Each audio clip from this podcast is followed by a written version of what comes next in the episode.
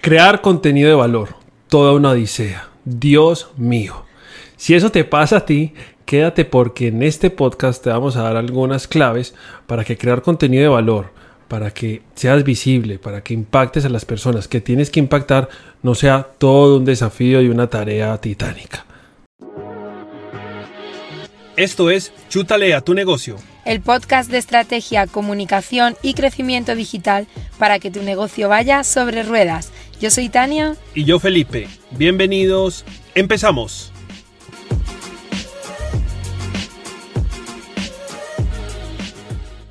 Hola, ¿cómo estás? Espero que súper bien. Si esto te interesa al crear contenido de valor para tus redes sociales, para tus potenciales clientes, porque cada vez lo estás oyendo más, que es clave hacer contenido en, en Internet y si quieres hacer crecer tu negocio en digital, Seguramente ya sabes que el, gran desafío es que tu contenido no sea invisible. Ese es el gran reto si te dedicas a la creación de contenido, si eres community manager, redactor, copywriter o si creas el contenido para tu propio negocio, aunque no te dediques eh, como tal a la creación del contenido. Entonces, ¿por dónde, ¿por dónde empezaríamos? Pues por saber qué es lo que más valora nuestro cerebro, ¿no, Felipe? Para prestar atención o descartar a la primera. Sí, eso es muy importante porque claro, todos los días se abren cuentas de Instagram, cuentas de LinkedIn, todo el mundo creando contenido, todo el mundo creando información, la gente está infoxificada, creo que se dice así. ¿Qué quiere decir eso? Que de tanta información que hay, eh, la gente se abruma. Y o se salen de las redes sociales como la gente se salió de Twitter porque te robaba todo el tiempo literal por la cantidad de retweets o simplemente se confunde o llegar a esas personas va a ser mucho más difícil.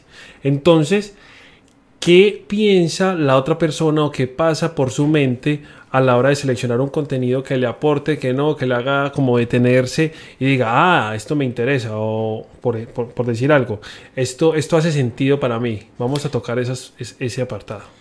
Eso es, lo primero es ser visible. Para eso tenemos que partir de una comunicación rompedora, o sea, llamar la atención y que es una comunicación rompedora. Es hacer todo lo que compartas noticiable. Eh, lo primero para eso, para conseguirlo, es saber crear contraste, porque en nuestro cerebro, además de la parte racional y la parte emocional a la hora de tomar decisiones, tenemos el cerebro más antiguo, que es el cerebro reptiliano, y es el reactivo, el que funciona eh, por los mecanismos de lucha y huida, de búsqueda de seguridad o de identificar cuando algo es una amenaza y ese cerebro es el que lleva más tiempo con nosotros y el que sigue siendo el que más peso tiene en las decisiones rápidas, en los primeros impactos, ¿no? Entonces tú cuando estás viendo información, lo primero que decides es esa parte del cerebro, ese primer impacto de acepto y capta mi atención o descarto y no sigo leyendo. Entonces, ¿qué es lo que más valora este cerebro primitivo? Pues es lo personal. Claro, preservar el individuo. Sí. Como cuidarlo. Entonces, eso quiere decir, Tania, lo que tú dices, a ver, quiere decir que, que como uno tiene una necesidad de seguridad, de, de, sobreguardarse, de, o, de, o de también, eso, eso, no tiene nada que ver con la pirámide de Maslow, pienso yo. ¿Te acuerdas? La que dice las necesidades primarias del hombre, que es refugio, algo así, me suena. Lo que hace es que a, cuando usted un producto o un servicio o una publicación te hace sentido con eso, quiere decir que como que conecta más. Claro. Corrígeme. claro, no, no, está, está perfecto. Es lo que, en lo que se trata al crear contraste es porque mm, a la hora de tomar esas decisiones lo que hace el cerebro con esos primeros impactos es comparar. Entonces identifica bueno, malo Lento, rápido, peligroso, seguro. Entonces, efectivamente, como tú decías, de buscar la, preservación, la seguridad. O, sea, el cerebro va a buscar lo bueno, lo seguro, lo, que, lo que sirva para ti, lo que te aporte. Busca en ese, en, esa en ese primer filtro de ese cerebro más, más primario, que es el reptiliano, lo que busca es que no le hagas pensar mucho, que no le hagas gastar mucha energía y que no le haga sentir amenazado. Entonces, cuando creamos contenido, ahora lo vamos a ver, eh, te tienes que centrar en una sola cosa, no hacer eh, publicaciones demasiado complicadas que aunque tengan mucha calidad, si estás mezclando demasiados conceptos, por ejemplo, eh, y si es en redes sociales especialmente visuales, porque también es distinto para qué tipo de red lo vayas a, a compartir. Pero siempre procura centrarte en una sola cosa y no mezclar demasiado para que el cerebro no identifique que le vas a hacer gastar mucha energía al leer eso o, al prestarle atención a ese vídeo. Que también lo confunda. Por ejemplo, nosotros hemos visto en las publicaciones precisamente para este podcast que hay algunas súper elaboradas, que las llenamos de mucho texto y las personales eh, como que funcionan mucho más. La gente, como que el cerebro se familiariza con cosas cotidianas, cosas súper espontáneas. Tocar esa mm. espontaneidad, ¿también crees que, que eso puede pero de, ser? de lo que se trata, sí, pero vamos a centrarnos en, esto del crear contrastes, porque de lo que se trata es de, mm, de, que te quedes con esa parte, ¿no? De que cuando tomamos decisiones rápidas, que es el primer filtro para que tu contenido no sea invisible, es em, captar esa atención en los, primer, en los primeros tres segundos, ¿vale? Esos contrastes son lo que hace que tomemos las decisiones eh, rápidamente, sin usar demasiada energía y sin pensar demasiado. Eso es todo un reto. Pero es que tres segundos, qué barbaridad. Sí, entonces sabiendo esto, para captar la atención con rapidez necesitamos crear grandes ideas, ¿no? no mm, y esto no quiere decir que si no te dedicas profesionalmente a la creación de contenido no puedas hacerlo para tu negocio. Ahí lo que más cuenta es saber comunicarlas. Una idea poco novedosa, pero contada de forma diferente, va a ser más rompedora, como decíamos al principio, esa comunicación disruptiva, rompedora, que una historia totalmente novedosa pero mal contada. Y ahí entra algo súper importante también que es el storytelling saber contar historias, pero no simplemente contar por contar y ser un cuentero, sino que se adapte eso que quieres contar, ese mensaje que quieres transmitir a quien va a escucharlo. Que esa persona diga, ah, esto internamente, obviamente. Que diga internamente, ah, esto, esto es para mí, me está tocando las fibras, obviamente es el cerebro reptiliano que hay que em, consentirlo nosotros con nuestros textos, nuestro contenido, atacarlo de una manera bonita pero también que, que atacarlo para obviamente vender nuestros productos y servicios, lo que hacemos. Sí, hay que captarlo primero, después cuando ya pasa ese filtro le tenemos que dar entonces esa emoción, pero lo que, mm, lo que pasa con el tema del storytelling y el aprender a contar historias es lo que, como tú decías Felipe al principio, de, ay no, la gente se encuentra con el, con, el tener que crear ¡Ay no! contenido de valor y es como, ah, storytelling, yo no sé, yo no sé contar historias y no. Eh, al final es transmitir para conseguir un objetivo. Entonces, transmitir, o sea, crear un impacto. Porque si no hablaríamos de trasladar. Trasladar información de un sitio a otro. O inclusive información de otra gente y volver loros, loros repetidores de tantas cosas que hay. Claro, no es lo mismo trasladar que transmitir, pero es transmitir porque contar una historia o dominar el storytelling es adaptar lo que quieres contar a quien va a escucharlo. Y subrayo eh, adaptar. Por eso se crean contextos, te pones en el lugar del tipo de persona que quieres que te escuche. El crear contenido de valor que favorezca a tu negocio es esto.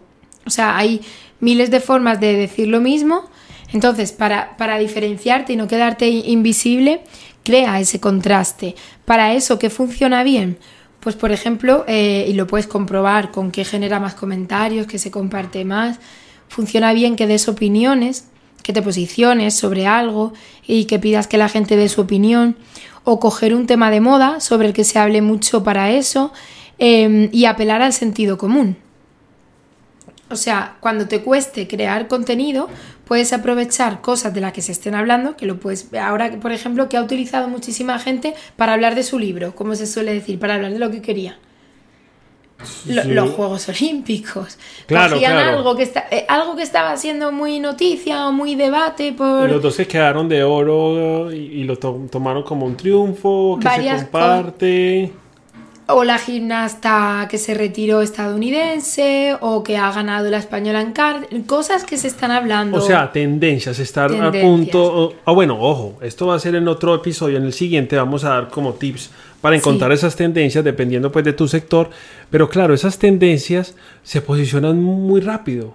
Porque claro, como la gente está compartiendo y está el tema de los olímpicos, entonces el que se cayó y siguió caminando, entonces el otro lo recogió y es hermandad y, eso se comparte mucho, está haciendo sentido.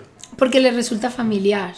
Le, resulta familiar de, ah, sí, este tema, pues a ver qué dice este, Por- porque ya he visto que fulanito Y- dice y- no sé qué. ¿Y por qué resulta familiar? Porque la gente quiere contenido que no tenga mucho que pensar. Exacto. Que sea suavecito, digámoslo así, suavecito. y que lo vean como, como eso, como algo de lo que ellos pueden tener algo que decir porque ya han oído hablar. Entonces eso para las redes sociales o para conseguir que un post eh, pues tenga interacción y genere ese interés eh, es una buena forma de entrar y de no ser invisible, que es de lo que se trata, ¿no? Entonces aquí lo que estamos diciendo es eso, apelar a ese sentido común y no tanto agobiarte por la creatividad.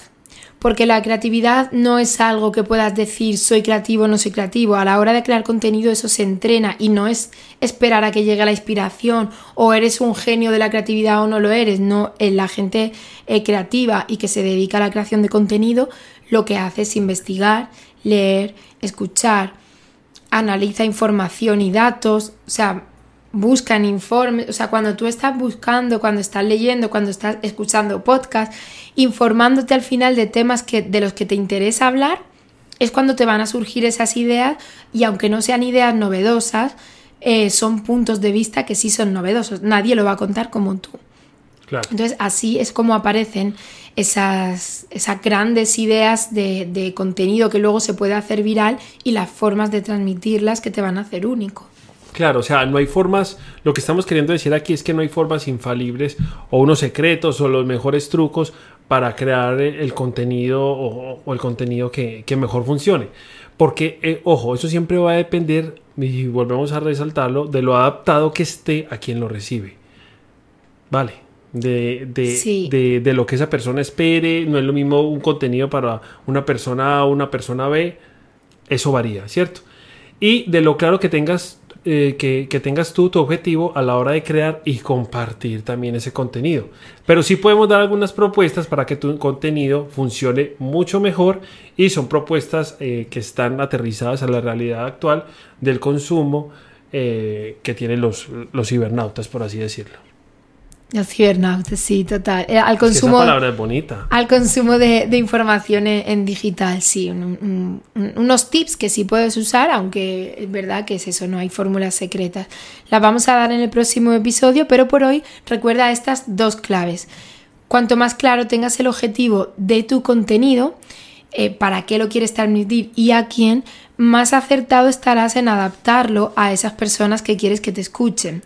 Y una historia bien adaptada al oyente adecuado será siempre una historia bien contada, o sea, un contenido de valor. Porque recuerda que el valor no es el que tú creas que tienes, sino que hablamos de valor percibido.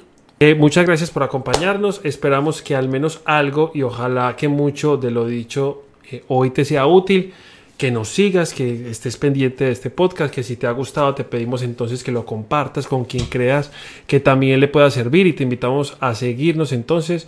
De nuevo la invitación, que recuerda que estamos en Evox, en Spotify y en Apple Podcast y debes de buscar ahí en la casilla eh, chútale a tu negocio es lo único y ahí van a aparecer de todos los episodios que tenemos y Tania tú tienes una última invitación Sí, si todavía no has escuchado el episodio especial con las tres claves que cambiaron el panorama digital de los negocios en 2021, entra a negociosobreruedas.com y ahí lo tienes gratis. Y bueno, te dejamos el enlace a ese episodio especial y más enlaces para que estemos en contacto en la descripción de este episodio. Vamos a seguir compartiendo contigo claves de estrategia, comunicación y crecimiento digital para que tu negocio vaya sobre ruedas.